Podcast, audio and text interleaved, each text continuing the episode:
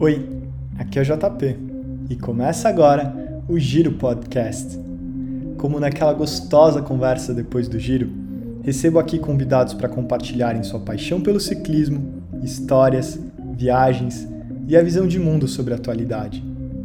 Nosso convidado de hoje sonhou grande na carreira e no esporte. Nascido na Colômbia, começou sua carreira como estagiário na Philip Morris e no ano seguinte já seguia para Nova York para coordenar o marketing da companhia na América Latina.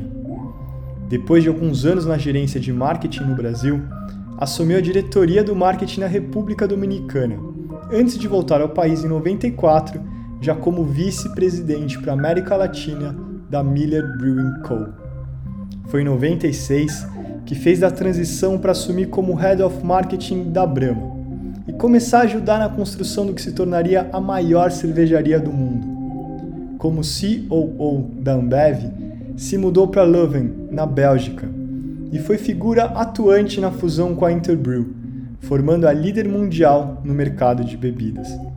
Sócio desde 2008 da Galícia Investimentos, ainda é membro do board da iSmart e do Instituto Sonho Grande, onde se dedica à filantropia ao longo de toda essa jornada, ainda foi por três vezes campeão do Ironman 70.3 e quinto no Mundial.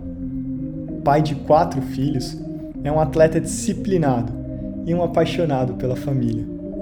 A conversa hoje aqui no Giro Podcast é com Juan Vergara. Juan, bem-vindo ao Giro Podcast. Prazer enorme receber você aqui hoje. Bem-vindo, cara. Obrigado, JP. Prazer meu. Uma honra estar aqui com você. Juan, para começar, atleta, pai de quatro filhos, filântropo. Tirando a filantropia, o que, que te exige mais, cara? Ah, sem dúvida, sem dúvida, os filhos. Né? É o meu, meu histórico, que eu, eu amo meus filhos, amo minha família, sempre amei, mas acho que todos os anos que eu dediquei, e não foram poucos, a, a trabalhar na Philip Morris, depois na, na Embev, na, na Brahma, Bev Embev, uh, eu tive pouco tempo para eles. Né? Meu, meu foco era outro, meu, quase que meu propósito de vida era outro e fortemente ligado ao trabalho. E deixei tanto para trás com eles. Ah, se, se colocar ele, colocar ele em, em termos de, de business, ou seja, o gap que eu tinha entre ser um pai razoavelmente bom e o que eu era é muito, muito, muito grande. Né? Então, ah, é uma habilidade que não desenvolvi e só comecei a trabalhar já velho, já 50 anos. Ah, tenho melhorado muito, mas estou tão, tão distante do que acho que seria, o que acho que é ser um, um bom pai ou um grande pai, uh, que hoje é que hoje é, é, parte vital do meu propósito de vida, que, que ainda estou aprendendo a lidar com essa com essa matéria. Então, sem dúvida, ser pai é a, a que mais esforço demanda, né? Sim. Que lindo, que lindo ouvir isso. Bom, deixando de ser pai, sendo filho, sendo aquele menino, voltando no tempo lá na Colômbia, é impressionante ver a sua evolução. Desde onde você começou até onde você está hoje, são anos e anos e anos de dedicação, de abdicação e de um foco que te fez chegar onde chegou. Mas perguntando aqui, é, lá voltando no tempo, você imaginava chegar onde você chegou, Juan? Lá na Colômbia, pequeno, acho que acho que não. Ah, acho não, tenho certeza que que não. Eu, eu vivia num mundo ah, pequeno, né? Quando você sai para o mundo, ah, até o Brasil é pequeno quando você sai para o mundo. E certamente a Colômbia é pequena e nesse momento a Colômbia era grande para mim o Brasil é grande para os brasileiros ou se aplica os Estados Unidos para os americanos. O mundo é limitado àquilo que você conhece. Então, eu tive uma, uma infância e uma adolescência super feliz e meus sonhos estavam estavam ligados à Colômbia. Eu tinha viajado muito praticamente não viajei para fora da Colômbia até começar a, a trabalhar com a Philip Morris, aí não parei de viajar. Né? Aquele, aquele, eu sonhava com viajar e ficar com inveja os que viajavam, aí virei um daqueles que fala, pelo amor de Deus, não aguento mais viajar.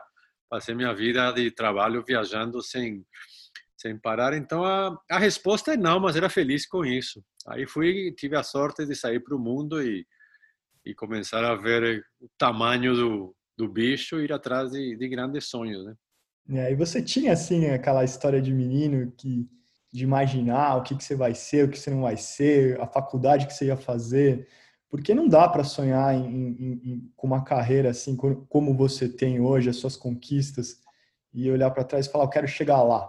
Você tinha um norte, mais ou menos, vou me formar em administração, tenho facilidade com, com exatas, com humanas, como que era isso dentro de você naquela época? Bom, deixa eu começar pela, pela parte fácil da resposta. Facilidade com exatas, não. essa não é, esse não é, não é, não é meu forte, né? Uh, mas é,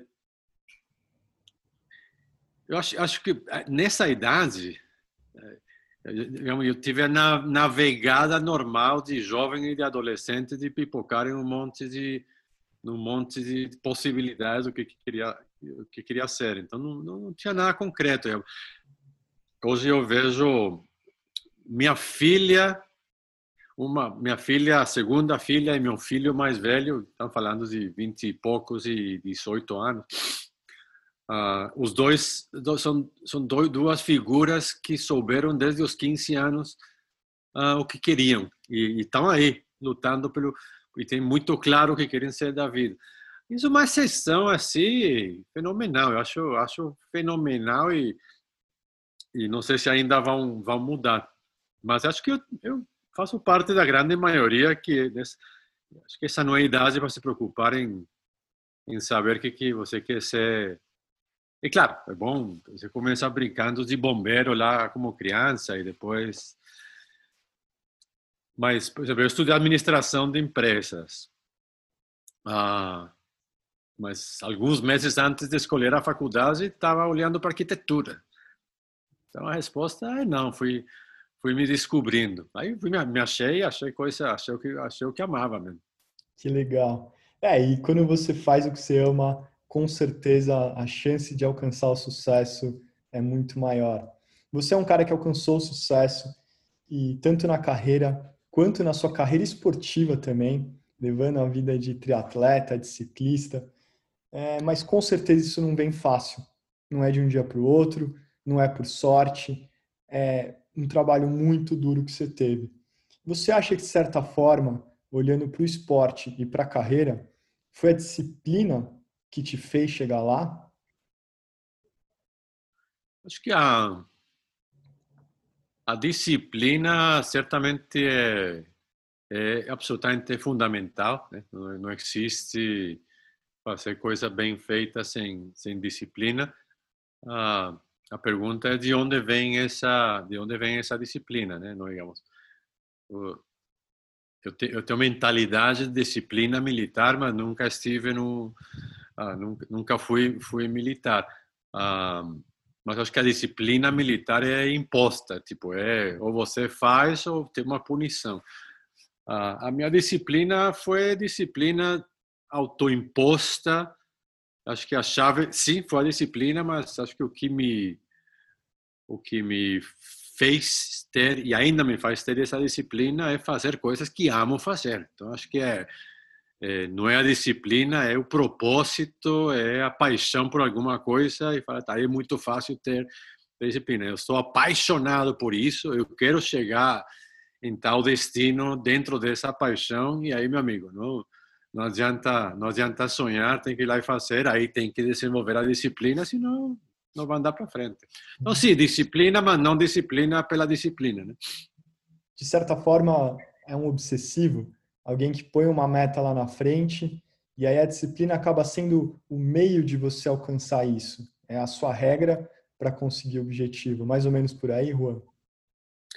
É, sim, acho que é, é, disciplina e outra série de fatores não tem nenhuma ciência nuclear, né? rocket science, como dizem em inglês. É muito simples. Tudo isso é tudo isso é muito simples. Estamos falando aqui de é, não é nada que quem está ouvindo o seu podcast agora não eh, não conhece. Não tem nenhuma fórmula mágica aqui.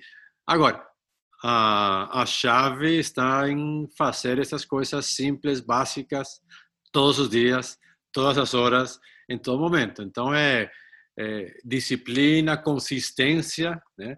Ah, ou consistência e ter a disciplina para ter consistência. É muito simples. Agora, é dá trabalho para caramba, tem que fazer todos os dias, mas... É... Simples e complexo. Não, falando, não estamos falando nada, nada complicado. complicado é fazer só. A receita do bolo é simples, tem que ter é amor. Muito né? simples, é muito é. simples. Juan, e, e, nessa tocada de um alto executivo focado, obcecado, correndo atrás dos seus objetivos, como que o esporte entrou na sua vida? Foi de um dia para o outro? Foi do nada? Você tinha isso na cabeça? Ele entrou como, um, como uma fuga, num momento de pressão? Como que aconteceu o esporte na sua vida? Eu fui eu fui muito esportista ah, na, desde criança e adolescente até até começar a, a, trabalhar e ele entrou naturalmente dentro de casa. Meus irmãos eram eram bem esportistas, então eu era o, eu sou o, caçu, o caçula da família, então já nasci vendo meus irmãos fazer esporte ah, e fui atrás e, e, e fui fui bastante esportista. Eu tinha dois dois mundos de esporte, o durante a semana e do final de semana. Então, durante a semana na escola, uh, eu fiz o que meus irmãos fizeram, né? Joga basquete uh, e, e, entra na equipe de basquete e, e adorava isso e, e, treinava e tal. E simplesmente fiz o mesmo que meus irmãos fizeram. A mesma coisa final de semana. Meus, meus irmãos, principalmente acima de mim, um, um acima de mim, foi um grande esquiador, esquiador de de água, water skiing. E também o esporte da minha família, então eu fui atrás no, no water skiing, as duas coisas eh, competitivamente. Então eu, uh, eu fazia esporte sete dias por semana, feliz da vida.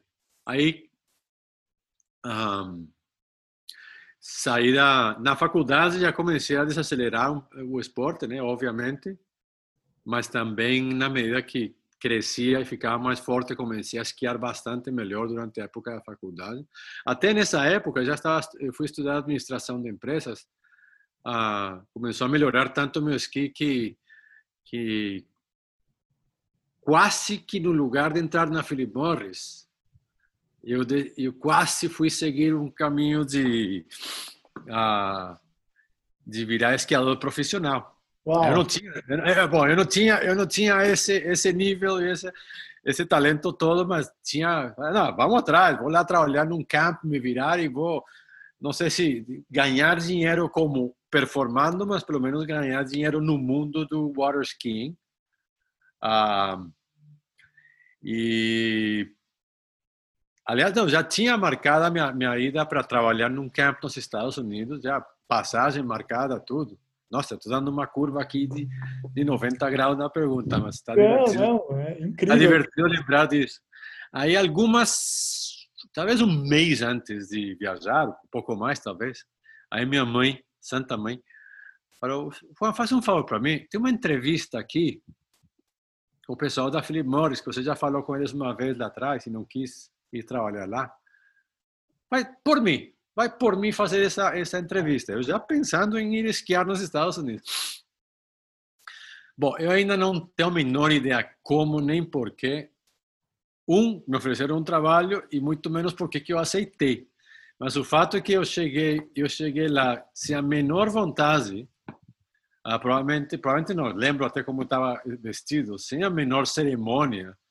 Ah, tipo, estou aqui pela minha mãe, vamos terminar isso aqui rápido, saí de lá, saí de lá uh, com uma oferta de, de para ser trainee de marketing e nunca mais voltou atrás a história. Foi uma mudança de vida, de vida radical. Mas aí, quando comecei a trabalhar o esporte, aí mergulhei de cabeça no trabalho, adorava e fui adorando as coisas que eu fui ah, começando a fazer uma atrás da outra na Philip Morris e o esporte foi para o quinto plano, né? Então, eu era aquele esportista que ah, ficava um ano sem fazer nada, aí ah, ah, não, vou, vou correr. Aí corria três dias, se machucava e parava outros dois anos. Não, vou jogar tênis. Aí comprava raquete, tênis, tudo. Jogava um mês, dois meses e pô, parava dois anos. Então, eu tinha, eu fui muito esportista até os 21. Depois fui um esportista de eh, eh, eh, faz esporte dois meses para dois anos. Ah, e nesse processo aí foram 37 anos ah, e, 30, e 37 quilos. Né? Eu estava, quando eu parei de, de, de, trabalhar no mundo corporativo há 10 anos, 12 anos já, eu estava 30 quilos mais, mais pesado do que, estou, do que estou hoje. Aí eu, em 2008, eu dei uma, decidi dar uma virada monumental na, na, minha vida e, e, e, fazer um sabático e precisamente entrou entrou na minha cabeça que o negócio de vem cá você passou 30 e poucos anos da sua vida trabalhando não deu bola para seus filhos mal dá bola para sua mulher não está nem aí com seus amigos você só quer trabalhar trabalhar e mudei minha vida de ponta cabeça e, e, e, e, levei essas coisas a primeiro plano né? uh, filhos mulher e, amigos. E um sabático que não terminou ainda de 12 anos atrás. Uh, comecei, de novo, eu tinha sido esportista, comecei a recuperar um pouco da, do meu estado físico para voltar a esquiar. Mas não competitivamente, mas já por por, por, por prazer, né? Porque eu fui esquiar, eu fui esquiar um dia com esse, e quase me deu uma reventada terrível. Falei, não, isso aqui preciso recuperar um pouco o físico antes de voltar à ativa. E comecei a comecei a malhar, né? Academia, academia, academia. E aí, bom, aí começou uma vida uh, de esporte que virou minha minha atividade principal. É engraçado, né? Você lembrar, olhar para o passado e ver como pequenas decisões podem mudar o rumo de tudo e não necessariamente elas se excluem. No momento que você faz toda essa sua jornada corporativa, é, conquista seu espaço, hoje volta o esqui na sua cabeça, num outro momento, com outro jeito, e talvez o seu sabático não virou um sabático pelo nome, virou um propósito.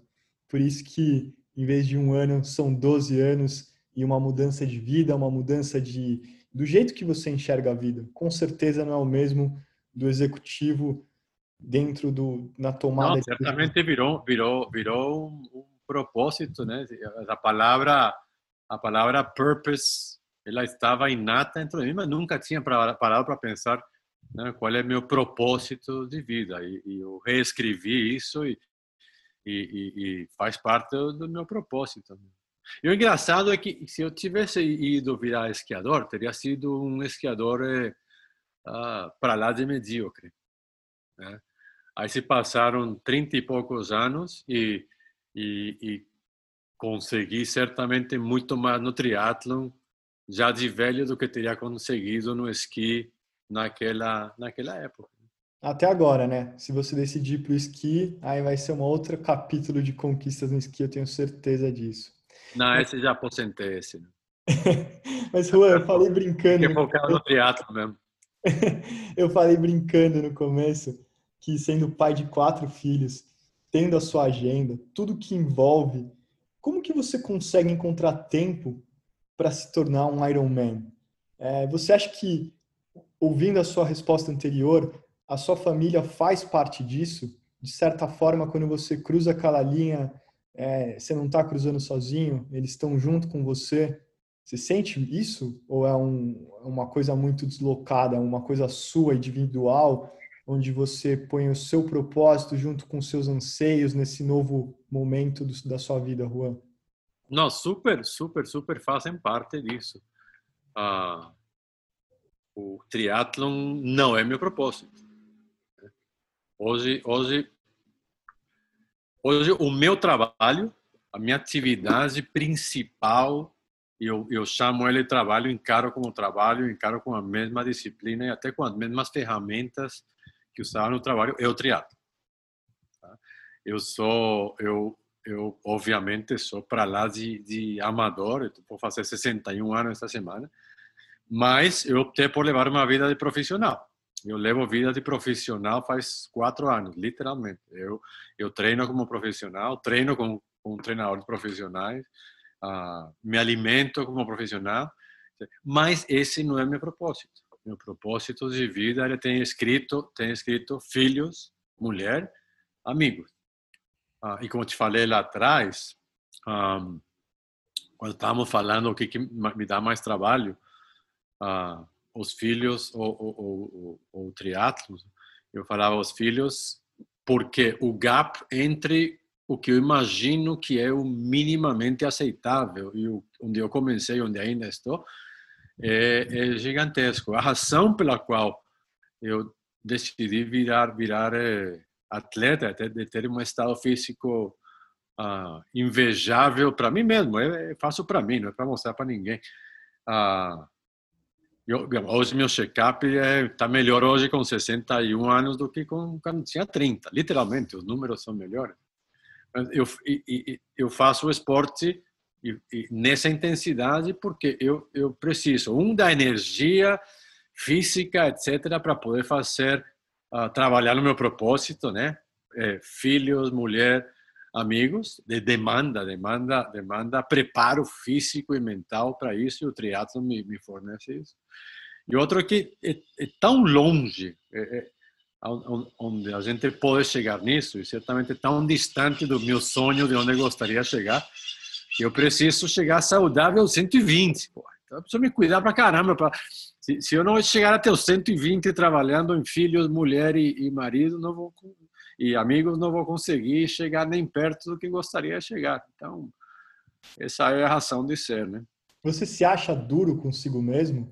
Porque você parece assim levar essa rotina de profissional e, e se cobrar no triatlo quando você faz a comparação de ser no mínimo o pai que você imagina ser aceitável. Você acha que não é uma, uma cobrança dura ou precisa um, um, a mentalidade de, de alguém obcecado, vencedor, tem que ser duro consigo mesmo, não pode ter, ter aquela, aquele minuto onde você afrouxa, que é ali que, que a fraqueza acontece, é ali que você perde o pódio, é ali que te faz. Talvez não, não vai mudar muito no seu ecocardiograma o resultado, mas dentro de você aquela cicatrizinha não fecha?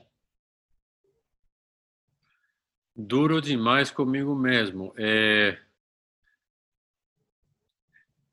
a pergunta seria, talvez vamos, vamos pensar o seguinte, tudo depende de onde você quer chegar.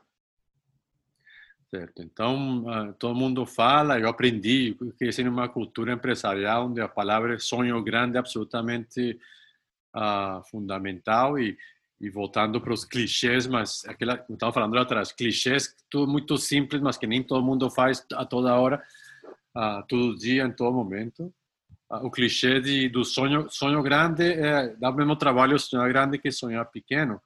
Então, por que sonhar pequeno? Melhor sonhar grande. A dificuldade das pessoas em sonhar grande, me dá a impressão, é que, ah, como não adianta sonhar, tem que ir lá e fazer. Se sonhar e não fazer nada para ir atrás do sonho, ah, vai ficar no sonho, não vai acontecer nada. Ah,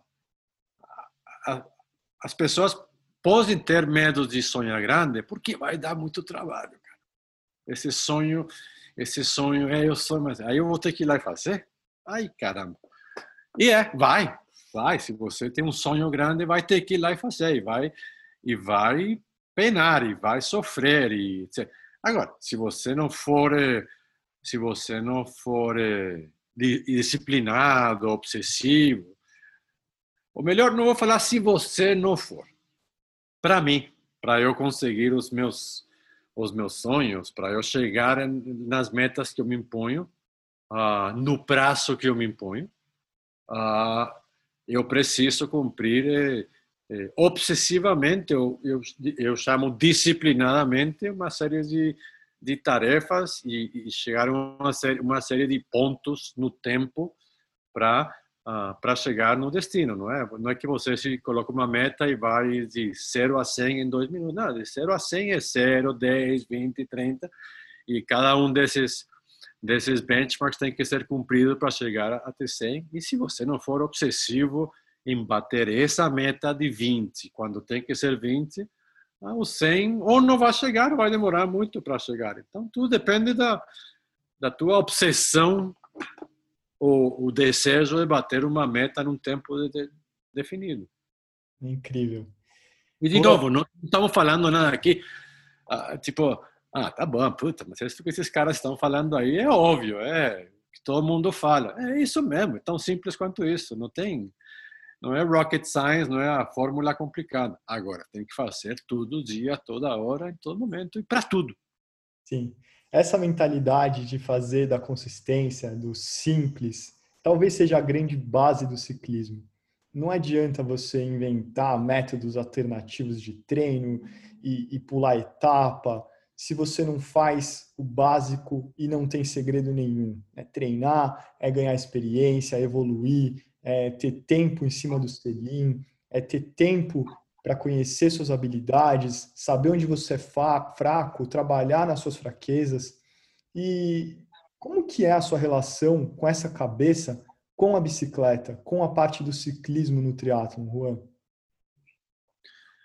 Você estava tá, falando de, de, de, de, das coisas mais complicadas do, do, do ciclismo. acho que elas são muito válidas quando você está falando de ganhos marginais para altíssima performance. Então, quando você está procurando, uh, você está procurando 2 watts extra, mas os, seus watts já estão lá em cima, você está procurando um pouquinho menos de arrasto aerodinâmico, mas toda a aerodinâmica já está hiper. Aí tá bom, esses, esses, esses pequenos ganhos, ganhos marginais realmente demandam muita ciência. Agora, antes disso, antes disso tem tanta coisa para fazer na perna e no, e no, e no pulmão uh, e na aerodinâmica básica que se você que se você não se você não cuida disso antes não adianta gastar o, o tempo e a energia no, no, no demais, né? O melhor exemplo é qual é a hora certa de comprar uma bike boa, né? Qual é a hora certa de comprar um pedal bom? E bom significa mais leve. É quando você já esgotou as pernas, já esgotou o pulmão, e já esgotou a cadência, e já esgotou, meu amigo.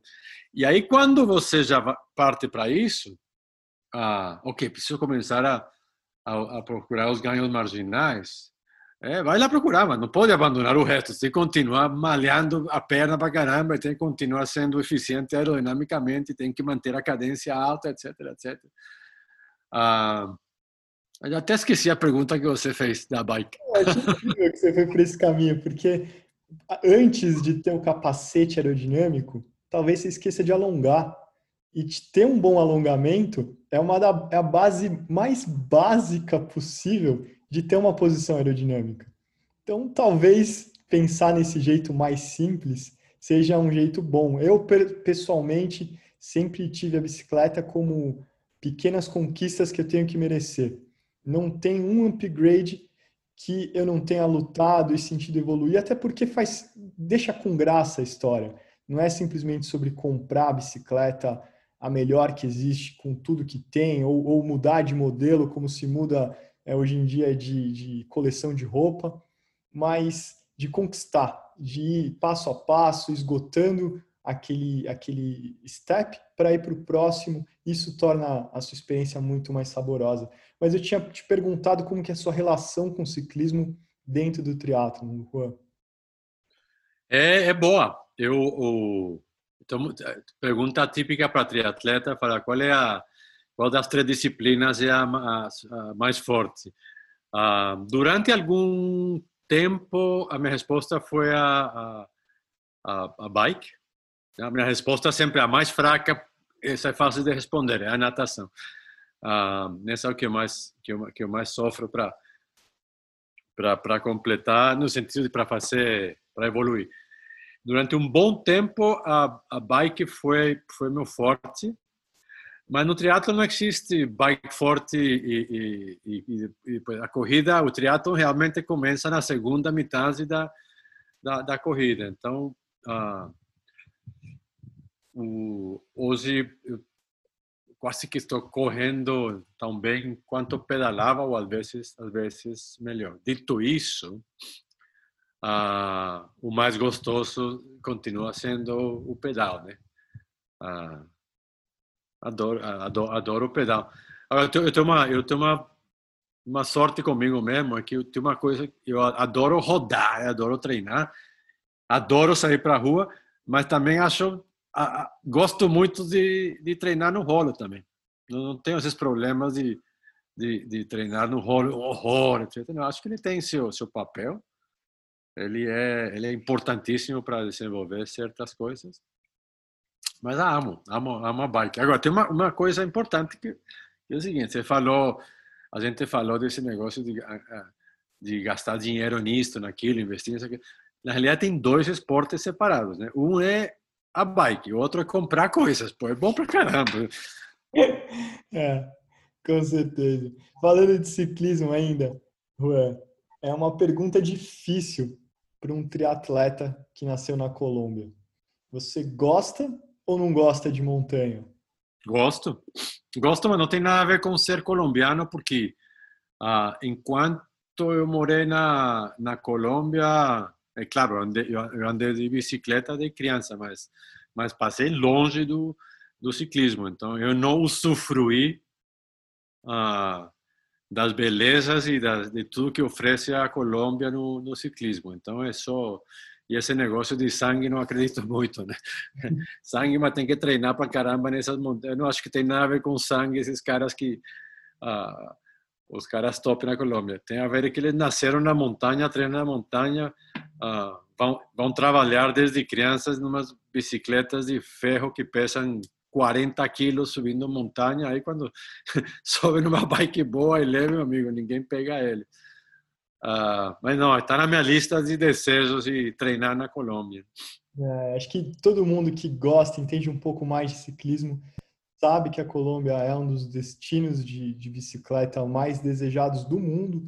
Os europeus amam a história de ter a subida mais longa, com 83 quilômetros, alto de letras, é, e não está muito longe do Brasil, a gente acaba não indo, vai procurar os, as montanhas da Europa, mas a Colômbia teve, tem o Tour da, da Colômbia, que é, que é fortíssimo, né, o Giro da Colômbia, tem os, os profissionais cada vez mais, é, se não, o Carapaz não é colombiano, mas é ali, é ali da região, da, daquela fronteira de montanhas, é o que você falou, são forjados nas situações mais adversas que quando pega estrutura e aí o governo também colombiano tem ajudado, tem desenvolvido, tem tirado bom proveito desse momento.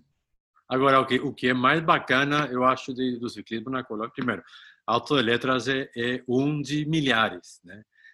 Ah, mas o país é muito bonito, né? E, eu, obviamente, eu sou eu sou eu, eu, sou colombiano, vou falar isso, mas é, eu não pedalei todas essas rotas, mas conheci todas. Eu, eu, eu conheço a Colômbia inteira de, de carro, de cabo a rabo.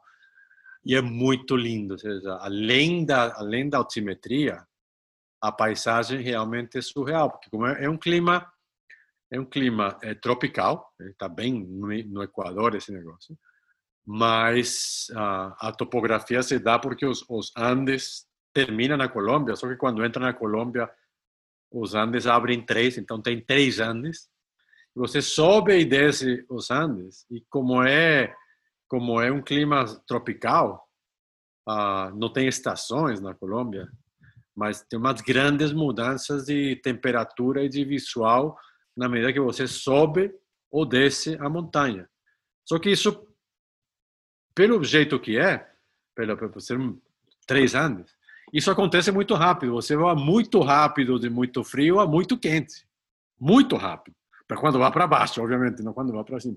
E a paisagem é totalmente diferente, a comida é totalmente diferente, as pessoas são totalmente diferentes entre frio e calor, porque assim é normal. Então, é, é além de ser um bom treino, realmente é um, é, é um visual surreal, surreal, realmente é lindo para caramba. Incrível. Juan, aproveitando que a gente está nessa volta ao mundo aí falando de Colômbia, saindo do Brasil, já fomos para República Dominicana. Quando você morava na Bélgica, nos tempos que você estava ajudando a construir esse sonho grande, como você disse lá no começo, você teve algum contato com o ciclismo no berço do ciclismo, é, onde as condições forjam os caras mais casca-grossas do ciclismo, iguais os colombianos? Você teve algum contato, cara? Essa pergunta quase que me faz chorar, porque a resposta é não. Absolutamente não.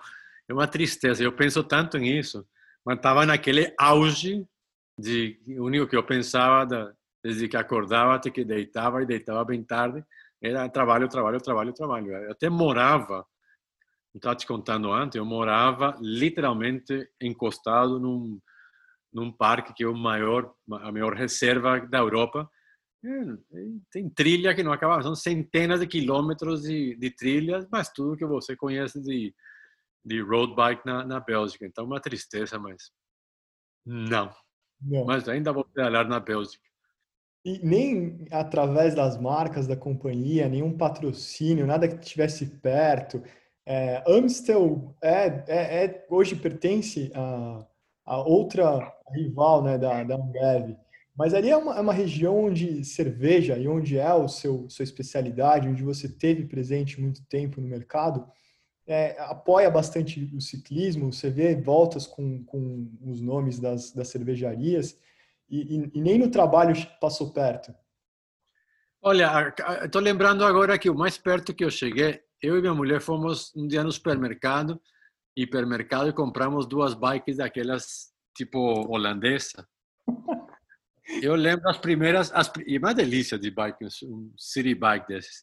As primeiras saídas nessa bike para andar, sei lá, oito, que lá, cinco quilômetros de casa até até a padaria, quase morri. Esse é o máximo de bicicleta que que eu que eu fiz na, na Bélgica. É uma boa história.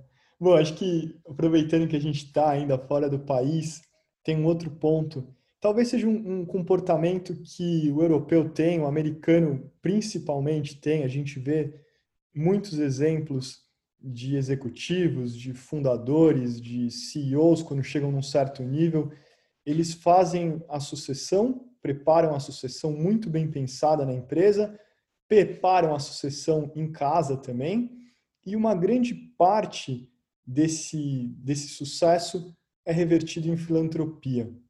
Você é um cara que, que é uma voz ativa na filantropia no Brasil, algo que nós brasileiros talvez não, não, não tenhamos como hábito. Como que começou a filantropia na sua vida, Juan? O... Já quando tinha saído da vida executiva, em 2008 mais ou menos, ah, foi pura vontade de cara, eu não fiz nada de útil para a sociedade até hoje, ah, nesse sentido de, de filantropia. Ah, me deu vontade de fazer alguma coisa, alguma coisa útil e foi uma vontade genuína mesmo. É, ah, não era não era filantropia, não está na moda e preciso colocar na, poder colocar no meu currículo. Não, me deu vontade mesmo. Ah, e pensando pensando o que fazer, ah, cheguei à conclusão que era muito melhor se juntar a pessoas que já estivessem fazendo coisas boas, em lugar de sair e reinventar a roda, né? Ah, e, e identifiquei mais as pessoas do que os projetos e esse, caí no mundo da da educação pública, desenvolvimento de trabalhar para melhorar a educação no, no, no Brasil. Aí entrei no assunto, comecei a, a, entender um pouco, comecei a mergulhar e me apaixonei pelo, pelo tema e hoje hoje faço parte de contribuo e, e, dedico bastante tempo a dois dois institutos totalmente focados em educação uh, um é educação é educação pública uh, Instituto Sonho Grande e outro é educação orientada a identificar alunos de baixíssima renda, estou falando baixíssima, baixíssima renda, mas com uma, aprendiz, com uma capacidade de aprendizado a nível gênio, vai, simplificando, simplificando a, o, o, processo. Essa não é a palavra, pessoas de altíssimas habilidades uh, que, to, que existem em qualquer lugar, é, é pura estatística. Uh, tem estatística de tipo, 1% da população do mundo, não importa onde está, onde nasceu, etc., ela tem estatisticamente uma capacidade de aprendizado significativamente superior à média, muito alta. E é essa, essas, essas, essas pessoas brilhantes de baixa renda que, se não tiverem as oportunidades certas, uma boa parte deles simplesmente vai ficar com essas habilidades sem serem uh, desenvolvidas. Precisa de ter oportunidade de desenvolver essas, essas oportunidades. Então, o que a gente faz no Smart, um processo seletivo bastante complexo, né? o Smart já tem 21 anos, uh, onde uh, identificamos, uh, começamos um processo que vai de 15 a 20 mil aplicantes todo ano e a gente chega em 200, mais ou menos, que chegam no, no patamar que a gente exige. E esses são levados com bolsa 100% integral, bolsa integral 100% paga para escolas privadas de primeiríssima linha. Estamos falando das melhores escolas privadas de São Paulo, Rio uh, e algumas outras, algumas outras uh, cidades. Um, e é isso que fazemos. Então, entrei, entrei com vontade de fazer alguma coisa, caí no lugar certo porque me preocupei mais em me juntar às pessoas que eu acreditava. Essas pessoas estavam trabalhando no mundo da educação uh, e fiquei no mundo. Eu adoro, adoro. É, eu acho que o, uma das tendências que o mundo, ao se reinventar, tem trazido é esse senso de, de empatia de se colocar no lugar do outro. Eu acho que nunca é, nos preocupamos tanto com o bem-estar do outro, em pensar no futuro. E às vezes nessa corrida de buscar a sua carreira, a sua autossuficiência atlética, e a gente acaba é, deixando de pensar no outro. Então, você trazer esse exemplo, eu acho que é super rico para quem está ouvindo a gente. Não importa é, o nível que você está tanto no ciclismo quanto na sua carreira. Eu acho que ajudar, estar tá presente de alguma forma, e não precisa falar, é, isso pode ser feito de diversos jeitos. Quem quiser participar, tem como estar é, tá presente em algum desses institutos, Juan? Tem como fazer parte? Como que funciona isso? Ah, tem que é, pode entrar e, e, aprender um pouco mais sobre nós, né? Um Smart com I, I de instituto. ISMART, smart.org.br, e aí tem o, o, caminho. E o outro é Instituto Sonho Grande, ah, também através do site dá para dá para aprender mais sobre sobre os institutos e, e, e como e como colaborar. Né? Ótimo. Bom, fica aí o convite. Hoje o convite não é para que você conheça uma marca, uma prova, uma, eu acho que é uma, uma, um convite, talvez o convite mais nobre que a gente fez e vai fazer aqui. É conhecer não só esses institutos, mas trazer a filantropia para o centro da questão. Começamos lá atrás no, no ciclismo, viemos cair na filantropia. Que seja esse o legado do Giro Podcast, já está valendo tudo. Juan, você é um cara extremamente realizado, dá para ver pela tua conversa, pelas suas reflexões do passado, lembrando de casos, é, fazendo aquela curva até para buscar a história do esqui aquático. Mas o que, que você sente nesse momento de vida, 61 anos, pós-curado do coronavírus? O que, que tem para você conquistar ainda, cara? Olha, é, é, é uma linha, como eu te falei lá atrás, é uma corrida sem linha de chegada. Né?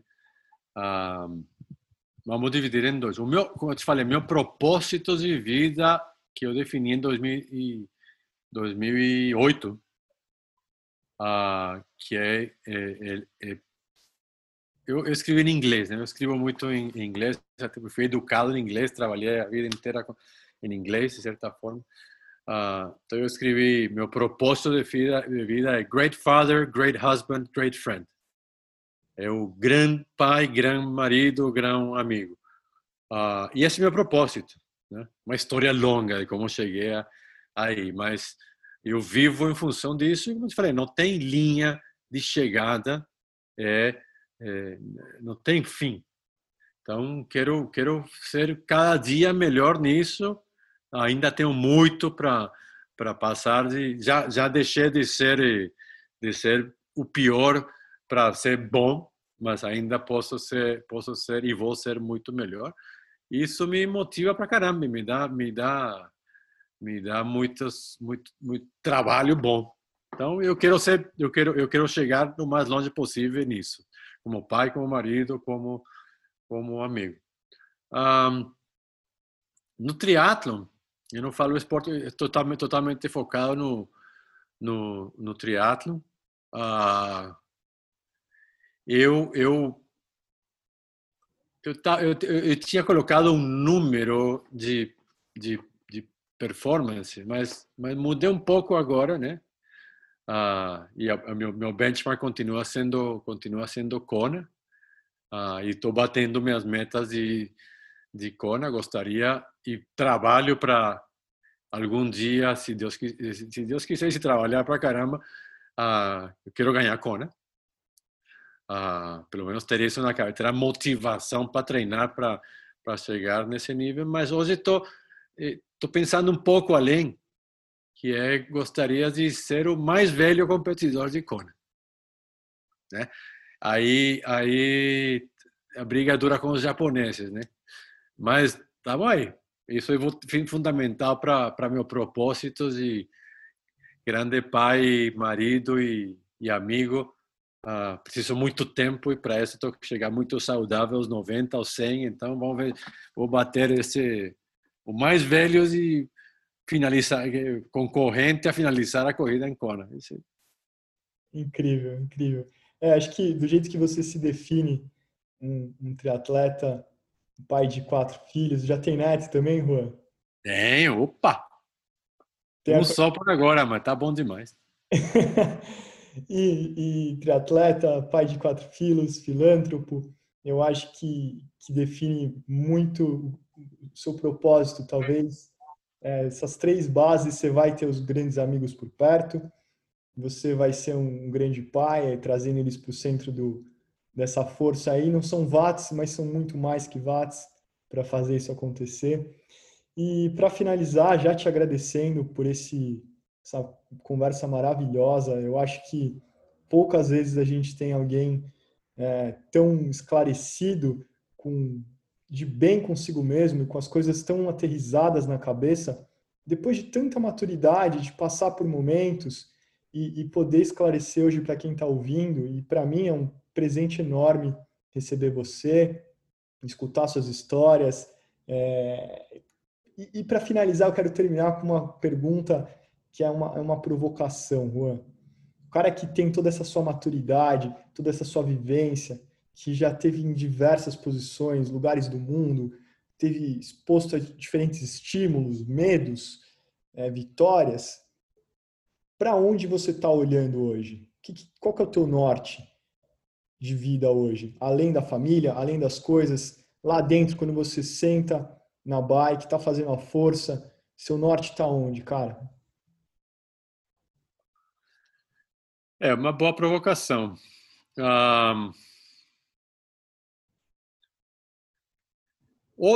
hoje, a curtíssimo prazo, uh, o norte, o norte é, é bem de curto prazo, né? É, eu sou muito, acredito muito em, em control what you can control, controla o que dá para controlar. Neste momento temos está eh, um pouquinho fora do nosso controle o que, que vai acontecer daqui a seis meses, daqui a 12 meses. Mas, bom, em algum momento vai, vai se normalizar um pouco, um pouco o mundo. E eu não vejo, eu não vejo meu norte, meu norte mudando, né? É, eu acho que continuo focado no meu propósito de pai, marido e, e amigo e, e continuo pensando em a importância da do esporte para mim, para para Juan estar bem para fazer para fazer tudo isso e isso hoje continuo pensando em, em minhas metas uh, ligadas a esse esporte ligadas a esse a esse propósito talvez a única a única inquietude ou a principal inquietude diferente disso conversamos um pouco antes sobre isso é uh, que preciso uma uma maior convivência com pessoas mais, não mais jovens, muito mais jovens, para me atualizar primeiro, um pouco, e me manter uh, atualizado. Parte, uma boa parte disso uh, vai acontecer com, com meus filhos, se a gente se, se mantendo próximo deles. Mas essa, essa é a minha nova inquietude. Acho que o mundo o mundo, a mudança é, é, é, tão gigante e agora escancarada a mudança pelas, pelas mudanças de padrão que gerou a situação atual da, da pandemia. Estamos falando especificamente de, de tecnologia e o efeito da tecnologia em, em, em tudo isso. A mudança é tão grande. Ah, eu que me acho tão moderno, percebi que não estou eu posso ser mentalidade moderna e mentalidade jovem, mas estou tão desatualizado com a, a e, e, qualquer um é desatualizado. Se se desatualiza hoje tão rápido de qualquer coisa, que minha nova inquietude é preciso uma nova mentalidade de convivência com os jovens e com as mudanças do mundo numa velocidade diferente da que, da que não, não adianta só ler jornal, não adianta só escutar dois ou três podcasts será preciso participar de alguma coisa que me que me mantenha mais atualizado. Por exemplo, eu fui para para Singularity University há lá, uns três, quatro anos atrás. Uh, tenho certeza que tudo que eu vi lá, que aliás aconteceu e está acontecendo, também já já está velho, entendeu? Então é isso. Eu vejo onde que eu aponto a continuar fazendo o que estou fazendo, mas com mais é, curiosidade intelectual para me manter jovem de cabeça também. Já está pronto para postar os seus treinos de triatlon no TikTok ou não? o TikTok, alguém que me explique o TikTok. Eu só sei que o negócio, o negócio é gigante, mas alguém que me explique ainda como funciona. Ah, mas fazemos qualquer negócio. é brincadeira. Juan, muito obrigado por trazer tanto conhecimento, tanta coisa boa para gente. Eu acho que é um presente não só para mim, como eu disse, mas para quem está ouvindo também. Não é todo dia que a gente tem um cara é, como você aqui, com tanta honestidade, nesse final, a humildade de falar o que, que, que ainda falta, onde você precisa estar, tá, é extremamente inspirador. Obrigado pela sua presença, fique sempre por perto. A gente é fã do Juan Vergara. Obrigado, cara. Obrigado, JP. Na próxima conversa em cima de duas rodas. Vamos pedalar juntos. Bom, e esse foi o episódio de hoje. Se você gostou do papo, compartilhe, mande para os seus amigos. Se tiver alguma sugestão que pode ajudar a gente a crescer, mande uma mensagem lá no Instagram, é giropodcast. Até o próximo episódio e lembre-se, estrada e fone de ouvido simplesmente não combinam. Deixa para escutar a gente depois do giro.